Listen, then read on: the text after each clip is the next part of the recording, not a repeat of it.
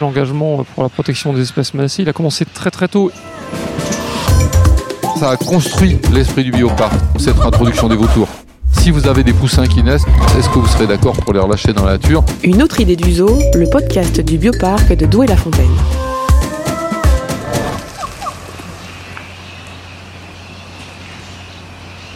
En Europe, la biodiversité n'est pas épargnée. Des espèces disparaissent. Au cœur de la volière européenne, François et Pierre Gay reviennent sur la participation du bioparc dans la sauvegarde des vautours et des ibis chauves. Des histoires de rencontres, de passion, d'engagement. Donc François, est-ce que tu peux nous parler de la volière dans laquelle on se trouve euh, aujourd'hui? Nous sommes dans la volière européenne. Euh, c'est la volière historique du bioparc, euh, qui est aujourd'hui la plus petite puisqu'on a fait beaucoup plus grand depuis.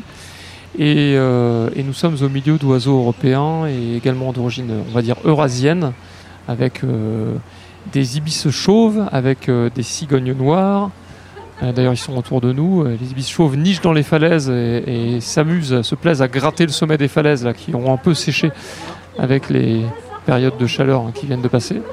Euh, des grues demoiselles qui sont euh, derrière nous, de petite taille, euh, gris avec une belle, des belles plumes blanches sur la tête. également les spatules blanches qui sont dans les arbustes perchés et puis, et puis, et puis, qu'est-ce qu'on euh, voit? Le vautour percnoptère qui est absent pour le moment, mais qui va bientôt revenir. aussi des ibis falcinelles et des hérons garde-bœufs qui sont deux espèces euh, particulières parce que ce sont des espèces qui ont refait leur retour sur le continent européen il y a quelques dizaines d'années seulement. Et donc, euh, tu parles d'espèces qui ont fait leur retour dans la nature. Alors, il y a une espèce ici que tu connais particulièrement bien, parce que c'est une de tes voisines. Oui, c'est l'ibis chauve. L'ibis chauve, c'est un oiseau euh, très particulier. Je l'ai découvert. Tu insinues que mon père est chauve? Non. je le permettrai pas. pas. le cas. Hein. Non, c'est pas le cas. Oh, ok, tu t'es gardé un petit peu, mais quand même, t'as de la marge. L'ibis chauve, j'ai découvert il y a 44 ans en, en visitant le zoo de Jersey pour la première fois. Et j'étais étonné parce que c'est un animal qui, qui devrait nous être euh, assez, euh, comment dire, habituel. C'est un, oiseau européen, mais il a disparu. C'est un oiseau qui vivait sur tout le pourtour méditerranéen, de l'Espagne euh, jusqu'aux côtes du Maroc et, jusqu'en Turquie.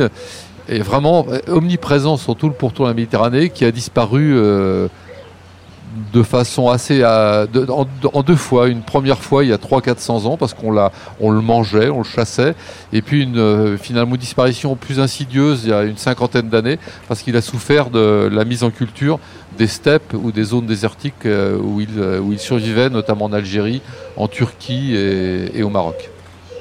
Et donc euh, cet oiseau Cet oiseau en particulier, il bénéficie euh, de plusieurs efforts de conservation parce qu'il en restait vraiment quelques dizaines, notamment au Maroc, 150 individus. Euh, il y a d'abord eu un, essai de sauvegarder la colonie la plus importante qui, qui, qui existait en Turquie, Malheureusement, ça n'a pas marché. Donc euh, les, derniers oiseaux turcs ont été mis en volière. Ils sont lâchés dans la journée et rentrés le soir. C'est assez étonnant comme expérience. au dernier endroit sur la falaise où ils survivaient. Au Maroc, la dernière colonie présente a été considérablement protégée et s'est renforcée jusqu'à atteindre aujourd'hui environ un millier d'individus. Et en Espagne, où l'oiseau avait disparu euh, il y a environ quatre siècles, le gouvernement andalou a décidé de le réintroduire. Et on a pu, euh, depuis euh, bientôt 20 ans, participer à cet effort de réintroduction en envoyant d'abord des œufs, ensuite des piou-piou juste éclos, et puis ensuite des poussins âgés de quelques mois, dans, un, dans une volière de réhabilitation, dans un terrain militaire situé sur la côte andalouse face au Maroc. Et c'est un projet qui, nous emballait, parce que c'était tellement concret de reproduire les oiseaux et de pouvoir les, et de pouvoir les relâcher comme ça directement, pas si loin de chez nous. Donc c'était intéressant. On reproduisait un peu l'expérience qu'on a eu avec les vautours dans les Cévennes ou dans, ou dans les Alpes. Et euh, tout doucement, je me suis un peu attaché à ce projet. J'ai pris plaisir à chaque année à descendre en voiture en Andalousie. Il y a pire. Pour, euh, pour euh, manger un morceau de jambon. Un, manger un morceau de pâte à negra. Non, mais pour, un bon vin, oui, il y, a du vin aussi. Pour emmener mes oiseaux et à, tel point qu'un jour, j'ai dit à mon épouse, qui ne m'accompagnait jamais, bah, dis donc, euh, c'est vachement bien l'Andalousie, tu devrais venir. Puis ça, ça, semblait pas la motiver. Donc on a, on a fini par y aller et on a loué une maison presque accidentellement, mais vraiment à l'endroit, non pas où ils sont relâchés, mais où ils vivent réellement, c'est-à-dire à, 20-25 km de l'endroit où ils sont lâchés. Quand on est descendu de notre voiture en arrivant de l'aéroport, il y avait un ibis chauve perché sur une fleur d'agave. Ça pouvait pas être mieux qu'un signe. Et donc j'ai décidé d'acheter cette maison. Et euh, l'endroit est tellement bon que le gouvernement andalou, quelques mois après, m'a dit Mais c'est incroyable cet endroit que tu as trouvé. Tu permets, ça serait vachement bien qu'on y mette la volière de, la volière de relâcher, puisque là, on les relâche directement l'endroit où ils vivent, alors qu'autrement, ils ont 20-30 km à faire au milieu des éoliennes, des coups de fusil et des accidents divers et variés qui peuvent leur arriver. Et depuis qu'on a construit cette volière, il y a 4 ou 5 ans aujourd'hui, le projet a beaucoup plus de succès, à tel point que ils envisagent aujourd'hui d'arrêter les, les pour laisser vivre les oiseaux qui sont aujourd'hui au nombre de 180 à 200 à peu près. Pour une population qui était euh, complètement éteinte. Ah, pour une population qui était tout à fait éteinte. Alors, euh, ça a été compliqué parce qu'il y a des tas d'accidents. C'est euh, une région qui a, c'est une nature qui a oublié que cet oiseau était là. Ça veut dire qu'il y a des lignes électriques, qu'il y a des éoliennes, il y a des élevages extensifs de bovins, ça c'est comme en Andalousie. Et les Espagnols ont la mauvaise habitude de mettre donner à boire aux vaches dans des baignoires. Et quand un oiseau a très chaud, il va se baigner. Seulement quand il est mouillé, il ne peut pas en sortir de la baignoire. Donc ça, c'est un vrai problème. Et on est obligé d'aller équiper les baignoires où il se baigne régulièrement de perchoirs, enfin de d'échelles pour qu'il puisse en sortir. C'était une des causes principales de mortalité, la, noyade dans l'abreuvoir à vaches.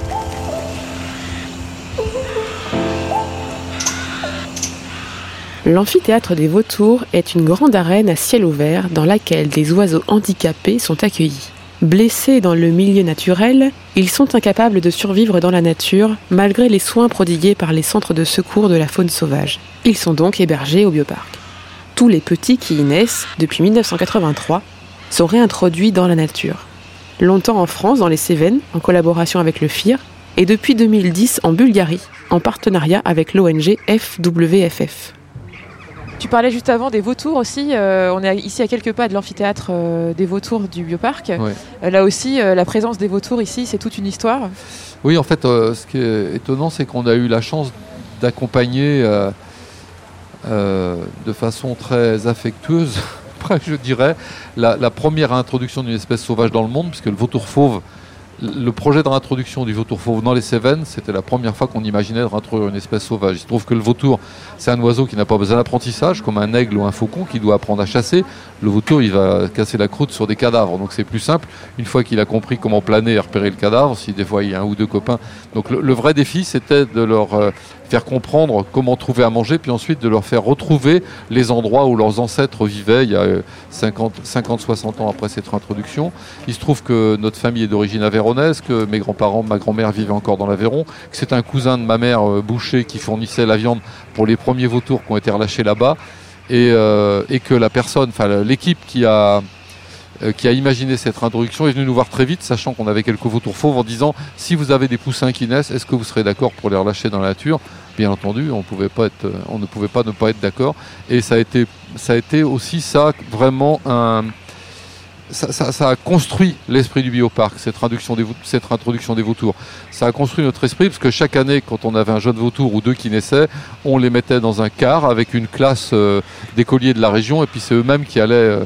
Qui allait accompagner ce vautour jusqu'à la liberté. Et c'était vraiment un signal très fort euh, voilà, pour, le, pour, l'esprit de notre, de notre entreprise. Et c'était il y a 40 ans, 1983. Les premiers 83. Première introduction. c'est-à-dire que le, le, bioparc n'avait que 20 ans à l'époque. Ouais, c'est incroyable. mais comme quoi l'engagement pour la protection des espèces menacées, il a commencé très très tôt. Et c'est ce que tu dis. Ça, ça a été. Euh, ça a été euh, l'engagement de ta vie. Enfin, c'est ce qui t'a donné envie euh, de, trouver du sens pour chacune des espèces présentées ici et, euh, et, démultiplier nos, efforts pour la conservation. En fait, il y a eu un basculement réel, évidemment dans ma vie, mais aussi dans l'histoire du parc. Il y a une année où j'ai rencontré plusieurs personnes, vraiment la même année, je crois que pense c'est 77 ou 78, je sais plus exactement, où j'ai rencontré Michel Terrasse, donc l'architecte de cette introduction des vautours fauves, Jean-Marc Lernoux, qui était un vétérinaire directeur du zone Mulhouse, qui avait vécu en Afrique beaucoup et qui savait, qui, avait imaginé déjà ce que, ce que pouvait être l'apport des parcs zoologiques à la conservation des espèces menacées. Et puis Durel, Gérald Durel, qui a créé le zoo de Jersey, qui lui avait créé son parc zoologique en 1959 avec cet esprit d'élever des espèces uniquement pour leur conservation in situ. Et donc, euh, c'est vraiment des gens dont la rencontre a bouleversé ma vie. À cette époque, euh, j'étais pas le patron, je travaillais avec mon père. C'était mon père quand même. Et, euh, c'est vrai qu'il a été. je ne sais pas s'il a été tout de suite extrêmement réceptif, mais il m'a écouté sûrement et il m'a surtout laissé faire faire ce que je voulais avec ces, nouvelles idées et, ce, et cette, cette nouvelle évolution de notre parc, c'est sûr. Et aujourd'hui, les vautours euh, sont dans l'amphithéâtre, euh, un espace que tu as conçu, François, euh, en 2017. Oui, c'est un espace très architectural, moins naturel que les autres territoires présentés au bioparc. Mais c'était volontaire, c'est un pied de nez un peu. Un pied de nez peut-être finalement au monde du spectacle, parce que ce qu'on aime ici, c'est la nature. Et, et c'est bien le spectacle de la nature qu'on veut mettre en scène. Alors pourquoi ne pas utiliser l'architecture de l'homme qui depuis des siècles avec l'amphithéâtre, qui est un lieu de mise en scène parfaite pour, euh, pour euh, justement observer de la dramaturgie et, la curée des vautours lorsque les vautours se précipitent euh, sur, un, sur un cadavre. C'est super spectaculaire. Et on entend les vociférations des, des oiseaux, les pas de polka du vautour qui veut, qui veut faire sa place et chasser le copain c'est très intéressant au moment du nourrissage d'observer euh, leur comportement et nos soigneurs qui sont des, animateurs euh, passionnants euh, sont les parfaits médiateurs pour expliciter, pour détailler ce que nos visiteurs peuvent voir chaque jour dans cet amphithéâtre.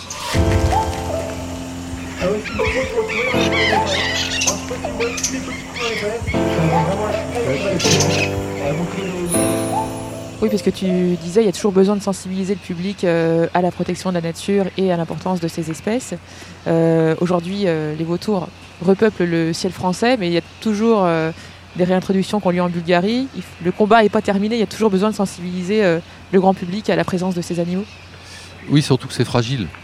c'est fragile d'abord parce qu'il y a forcément des oppositions. Quand on fait quelque chose, que ce soit bon ou mauvais, après tout, on ne sait pas, il y a toujours des oppositions. Et puis, et puis ces réintroductions, c'est quand même un processus, complexe qui demande beaucoup d'années de travail, de sensibilisation, de financement. Et euh, on, soutient un projet depuis 2001 en Bulgarie parce que j'avais été assez séduit par l'approche de l'équipe qui m'avait contacté à cette époque-là. Et euh, il se trouve qu'ils ont fait un travail remarquable, qu'ils ont c'est des visionnaires. Ils ont emmené avec eux plusieurs associations bulgares dans, leur, dans leur rêve de voir les vautours revenir dans le ciel de leur pays mais que tout ça, ça demande, euh, ça demande un accompagnement. Alors un accompagnement qui peut être un accompagnement affectif, je veux dire que voilà, on est, autour, mais un accompagnement financier important. Ces accompagnements financiers, souvent, ils sont réalisés par des projets européens qu'on appelle les projets LIFE, qui sont destinés à restaurer la nature en Europe, et que quand euh, l'Europe manque d'argent pour des tas de raisons, bah, des fois les projets LIFE euh, tendent à, le financement des projets LIFE tend à, tend, pardon, à arriver, et que par exemple pour ce projet bulgare, depuis deux ans, c'est nous qui assurons euh, le, salaire, le nourrissage, la circulation des véhicules de cette association encore une fois, qui fait un travail remarquable parce que l'argent de, l'Europe n'est arrivé à temps. Donc notre accompagnement est intéressant là aussi. On envoie aussi des oiseaux, mais on a aussi cet accompagnement financier, euh, humain de, ces associations pour qu'elles survivent et qu'elles puissent continuer à faire leur travail. De, soutien durable, et, c'est vrai que chaque année, on finance ces projets, malgré les difficultés et, les périodes de la vie qui sont... Parfois euh, très complexes comme la, période du Covid euh, qu'on vient de traverser et, la conservation dans le monde, ça a été, euh, ça a été la, grande perdante de ces deux années avec cette pandémie mondiale. Donc nous, on voulait absolument pas faillir à nos, à nos devoirs et, et, et, notre fidélité est très importante dans, justement dans la, dans la réussite de ces projets à travers le monde. Je reviens juste un petit peu en arrière quand tu parlais des réintroductions qui étaient euh, des processus complexes et euh, coûteux. Souvent, euh, on réintroduit plutôt des oiseaux plutôt que d'autres animaux. pourquoi c'est plus facile de réintroduire des oiseaux? Bah, Parce que, à mon avis, le, alors, on peut parler de comportement, mais comportement parce que on peut imaginer qu'il y a beaucoup d'oiseaux qui n'ont pas besoin d'apprentissage. On a parlé tout à l'heure de celui des aigles ou des faucons, etc., qui sont des chasseurs. Mais je pense que l'univers, l'horizon des oiseaux est beaucoup plus vaste que celui des, animaux terrestres. Hein, et que donc, je ne dirais pas mammifères, parce que les chauves-souris sont des mammifères. Mais, euh, et donc, euh, réintroduire un oiseau, ça paraît euh, plus simple puisque l'espace lui est ouvert à la limite. Bien sûr, il a besoin d'un pour se reposer ou pour se nourrir, mais l'espace est plus ouvert que quand il s'agit de réintroduire un mammifère pour lequel il faut trouver l'espace sur le sol et c'est moins évident. Il y a des réintroductions de mammifères aussi, souvent pas forcément de très grands animaux, des petits animaux, des petits primates. Il y a des efforts de réintroduction pour les gorilles euh, euh, en Afrique euh, équatoriale depuis quelques années. On, a réintroduit les rhinocéros noirs en Afrique de l'Est, au Rwanda en particulier, et je pense que ça, ça va continuer. C'est un mouvement qui va s'amplifier dans les années à venir. Mais tout ça demande beaucoup d'argent. Et ça a surtout valeur de symbole, parce que la nature est une matrice extrêmement puissante et que dès qu'on lui fout la paix, dès qu'on la laisse faire ce qui n'est pas son travail, mais dès qu'on la laisse euh, évoluer, elle va beaucoup plus vite que nous.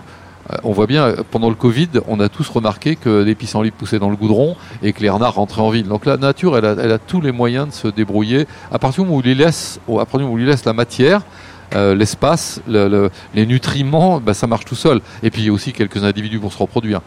Donc la réintroduction, ça valeur de symbole. Euh, les parcs sur le gâteau pour nous aussi. Oui, hein. alors c'est important. Mais c'est pas le moyen le plus efficace en Non, bien sûr. Dans, la vie d'un zoo, c'est important de savoir qu'un animal né ici retrouve la nature, mais ça a plus symbole de, symbole, pardon, valeur de symbole pour les employés ou pour nos visiteurs, pour nos employés et nos visiteurs, parce que parce que parce que c'est malgré tout une goutte d'eau quelquefois. Les, encore une fois, les vautours, ça a été particulier parce que les vautours, il y en avait plus du tout, donc ça a été une vraie réintroduction d'oiseaux nés en captivité. Mais quand on parle, je ne sais pas, de guépard, de lion, peu importe, on peut, on peut choisir, c'est un peu différent. Alors, si je peux euh, compléter ton, ton, propos, quand l'espèce a disparu, on n'a pas d'autre moyen que, que, de réintroduire. Et c'est là où les eaux, enfin, l'apport est, est, incontournable et indispensable. Complètement. Mais, euh, mais on est beaucoup plus efficace à soutenir les, les populations résiduelles d'une espèce menacée avec quelques dizaines, centaines d'individus dans un écosystème. Parce que si ces espèces sont menacées, c'est d'ailleurs c'est pas c'est pas un hasard, hein, c'est bien parce que l'écosystème est détruit, parce que les populations humaines euh, doivent euh, doivent braconner, doivent chasser pour survivre.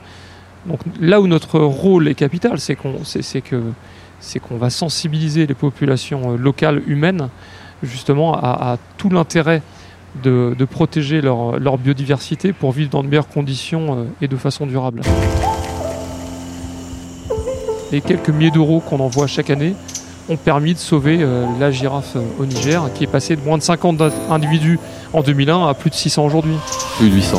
Plus de 800, voilà, tu vois, je suis même pas la page. Et on a réintroduit zéro girafe. Et si la girafe est visible aujourd'hui au Niger, c'est en grande partie grâce au Bioparc et à l'ONG qu'on soutient sur place. Tout à fait. Voilà, c'est la fin de cet épisode. Merci de l'avoir écouté jusqu'au bout. Abonnez-vous s'il vous a plu et pour en savoir plus sur le bioparc, rendez-vous sur www.bioparc-zoo.fr.